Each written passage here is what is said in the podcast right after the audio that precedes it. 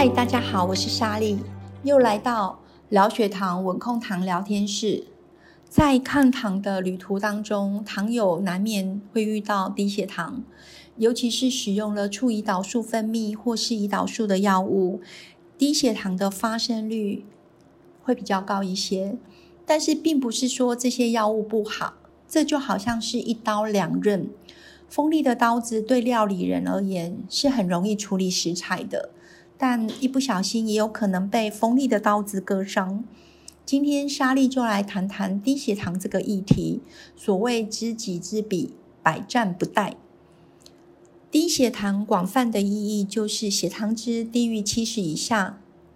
当血糖值越低，对糖友的健康冲击就会越大，风险也就越高，属于疾病并发症之一。严重者可能导致昏迷或死亡，因此低血糖对糖友绝对不可小觑，视为第一警讯，在医疗端被列为首要处理的重要问题。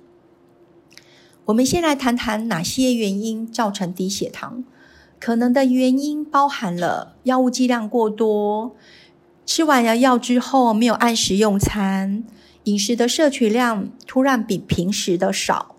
或者是活动量比平时的大等等，一般在调整用药的期间，通常医师在剂量上会趋于保守，意思就是剂量不会一下子调太太高。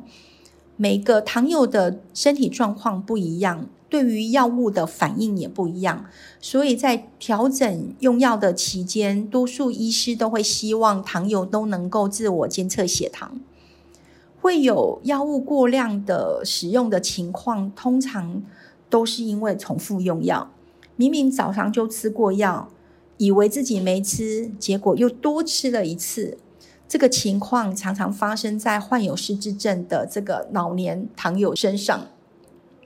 如果糖友合并了失智症，最好家人或者是照顾者要接手药物服用的工作，以免让病人重复用药导致低血糖。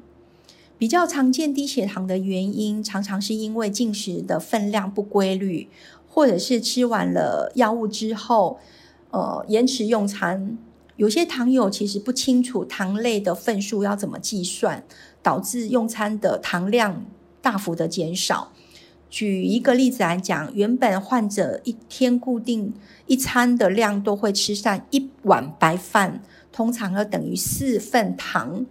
如果今天换上了吃稀饭，那这两种的糖量是不一样。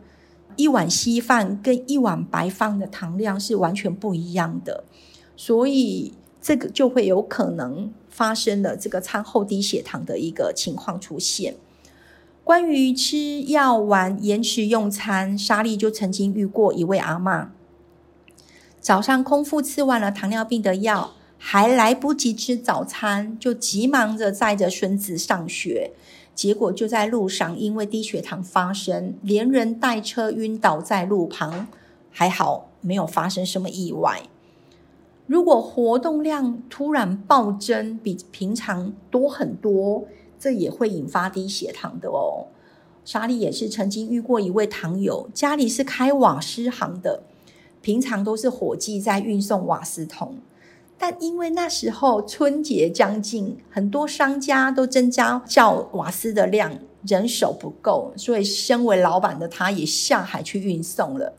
结果因为搬运的活动量太大，发生了低血糖昏倒，醒来的时候已经躺在急诊室了。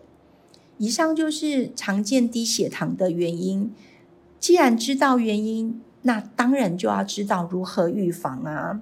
比如说，吃完药之后务必赶紧要用餐，或是你要增加每日的活动量，那务必要不就是循序渐进，不可一次暴增活动量太多。如果你的你预期你的活动时间太长或活动量多太大，你中途就要补充点心。如果你更换了饮食方式，从吃面改吃饭，从吃饭改吃面等等，你要去熟悉如何代换这些糖类。你的分量尽量都要一致，不可以大小餐，也不可以空腹太久，尽量时间到了就要用餐了。如果你有出现误餐的情形，最好能够吃个点心来充充饥。此外，平常最好要有检测血糖的习惯。除了规律的进行检测之外，你怀疑当下有低血糖的发生，你就应该要验血糖，了解当下的血糖值，随时应变处理。今天莎莉先跟大家谈谈什么是低血糖，以及导致低血糖的原因是哪些。下次我们来说说低血糖会有哪些症状，以及如何处理。这个议题很重要哦，期待下次见。